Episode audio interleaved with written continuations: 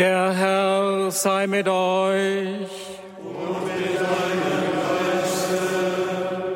Aus dem heiligen Evangelium nach Johannes.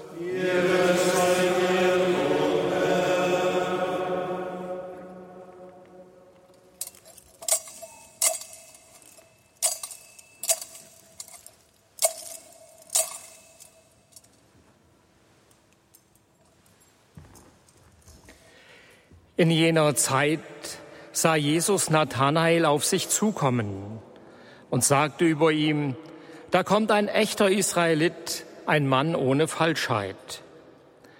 Nathanael fragte ihn, woher kennst du mich? Jesus antwortete ihm, schon bevor dich Philippus rief, habe ich dich unter dem Feigenbaum gesehen. Nathanael antwortete ihm, Rabbi, du bist der Sohn Gottes, du bist der König von Israel. Jesus antwortete ihm, du glaubst, weil ich dir sagte, dass ich dich unter dem Feigenbaum sah. Du wirst noch Größeres sehen. Und er sprach zu ihm, Amen, Amen, ich sage euch, ihr werdet den Himmel geöffnet und die Engel Gottes auf und niedersteigen sehen über dem Menschensohn. Evangelium unseres Herrn Jesus Christus.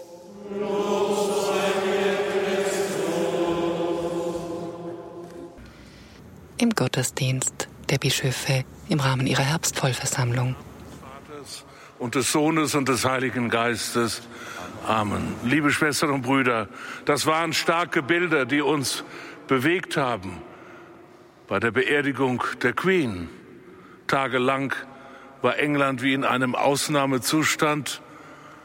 Millionen, Jahrhunderte von Millionen Menschen haben diese beeindruckenden Zeremonien verfolgt, weltweit. Und es waren ja auch starke religiöse Worte, die gefallen sind, Worte, die uns vertraut sind aus der christlichen Tradition. Ich musste mich erinnern an die Beerdigung Johannes Pauls II auch da eine weltweite Aufmerksamkeit. Man könnte versucht sein zu meinen, das würde dem Glauben wieder einen Auftrieb geben, ein neues Interesse vielleicht auch für die religiösen Wahrheiten, die verkündet wurden, die Säkularisierung etwas aufhalten. Aber offensichtlich ist dem nicht so. Warten wir es ab. Aber ich kann das nicht erkennen. Woran liegt das? Auf der einen Seite die große Erfahrung und auch beeindruckt sein und doch geht es dann weiter wie vorher. Natürlich könnte man sagen, die Menschen brauchen solche großen Zeichen und es ist wie eine Erinnerung, eine Vergangenheit, die vorüber ist, die aber doch immer noch fasziniert. Das erleben wir ja auch in anderen Bereichen. Aber eins ist wohl doch sichtbar. Diese grundsätzliche Frage, wie wir in den Umbrüchen mit der Rede von Gott umgehen, was das bedeutet, dieses Wort, das wird nicht durch eine solche Zeremonie aufgehoben, eher verstärkt aus meiner Sicht. Das ist die große Herausforderung, vor der wir stehen, in einer neuen Weise zu sagen, was das eigentlich bedeuten könnte, wenn wir das Wort Gott in den Mund nehmen. In einem Kreis von jungen Priestern sagte einer neulich bei mir im Hause, Herr Kardinal, wir müssen mehr über Gott reden. Und ich habe etwas provoziert und gesagt, vielleicht haben wir viel zu viel über ihn geredet. Wissend, genau, erklärend, was er will, was er tut, wie wir uns ihn vorstellen sollen und was er von uns verlangt. Vielleicht braucht es eine Zeit und eine Art, auch anbetend, schweigend, suchend vor Gott zu stehen und diesen Namen wieder neu zu entdecken. Ich mache, ich habe es gelegentlich erzählt, bei den Firmungen manchmal eine Übung und verpflichte alle Gottesdienstbesucher, einschließlich der Firmlinge, die Augen zu schließen. Manche in Oberbayern wehren sich etwas, die Männer auf der Orgelempore, aber ich bin unerbittlich. Schaue hin alle Augen geschlossen. Und dann sage ich, jetzt sagt ihr ganz leise, langsam für euch das Wort Gott. Und dann machen wir 30 Sekunden Pause. Und dann werden die Augen wieder geöffnet. Und dann sage ich, was ist in eurem Kopf vorgegangen in diesen 30 Sekunden? Musik, ein Bild, der alte Mann mit dem Bart oder gar nichts? Was immer es gewesen ist, als Theologe muss ich euch sagen, mit Gott hat das gar nichts zu tun. Das ist natürlich auch wieder etwas aufrüttelnd. Und das ist ein ganz wichtiger Punkt, auch neu zu lernen, dass unsere Vorstellungen einmal zerbrochen werden müssen, um dann neu zu entdecken, was das bedeutet, das Wort Gott auszusprechen. Und da ist vielleicht das Fest, was uns heute geschenkt wird, das Fest der Erzengel, der Engel, noch einmal ein Hinweis. Denn die Engel sollen ja auch deutlich machen, dass das, was wir von Gott wissen können, die unmittelbare Begegnung noch einmal verhüllt ist, noch einmal eine, einen Schleier hat, noch einmal Boten braucht, Verbindung braucht. Die Engel Gottes, die auf und niedersteigen über dem Menschensohn. Das ist der Eintritt in die Liturgie. Aber es ist ein Eintritt in eine neue Verborgenheit, die sich öffnet und doch verhüllt. Doch verhüllt. Liebe Schwestern und Brüder, etwas vorsichtiger von Gott zu reden, etwas deutlicher zu machen, dass jede Gottesrede eine analoge ist.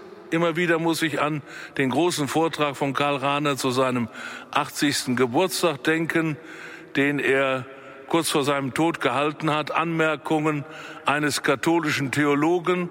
Und da beginnt er mit dem Aufruf zur Analogie, dass jeder Satz über Gott, auch die Sätze des Neuen Testamentes, auch die Sätze des Glaubensbekenntnisses letztlich analoge Sätze sind. Das heißt, sie können nur ganz vorsichtig in die Nähe kommen dessen, was wir von Gott wissen können. Und dass die Theologen oft in der Versuchung sind, Behauptungen aufzustellen, als hätten sie einen unmittelbaren Zugriff auf die Wahrheit und könnten in Sätzen formulieren, wie Gott ist. Immer muss dieser Vorbehalt da sein. Das Fest der Engel erinnert mich daran.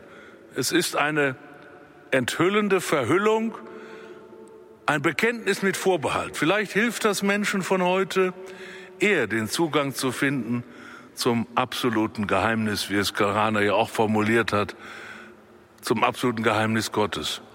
Der, der Theologe und Philosoph Thomas Hallig, den viele kennen und die Bücher auch schätzen, hat jetzt in seinem letzten Buch Nachmittag des Christentums deutlich gemacht, dass die größte Zahl, die uns umgibt, von Menschen sogenannte Nuns sind, also englisch N-O-N-E-S, die nicht gläubig sind, aber auch keine Atheisten sind, die sich den Weg offen halten, die nicht genau wissen, was das bedeutet, wenn man von Gott spricht, die sagen, schauen wir mal, aber nicht dagegen sind, aber auch keine Atheisten, aber auch keine Gläubigen. Das ist die Mehrheit der Menschen. Vielleicht sogar viele in der Kirche, die mit uns gehen, sind Nuns, ab und zu jedenfalls. Vielleicht wir auch, dass man mal in die Zweifelszone kommt und da brauchen wir die Vergewisserung, da brauchen wir eine neue Rede von Gott, eine neue kraftvolle Rede, die das Geheimnis offen hält, die nicht zu viel weiß und so tut, als wüssten wir genau Bescheid und die anderen brauchten nur zuzuhören, sondern eine suchende Bewegung. Für mich wird das immer wieder deutlich in der Feier der Liturgie. Das ist das Zentrum. Darauf kommt es an.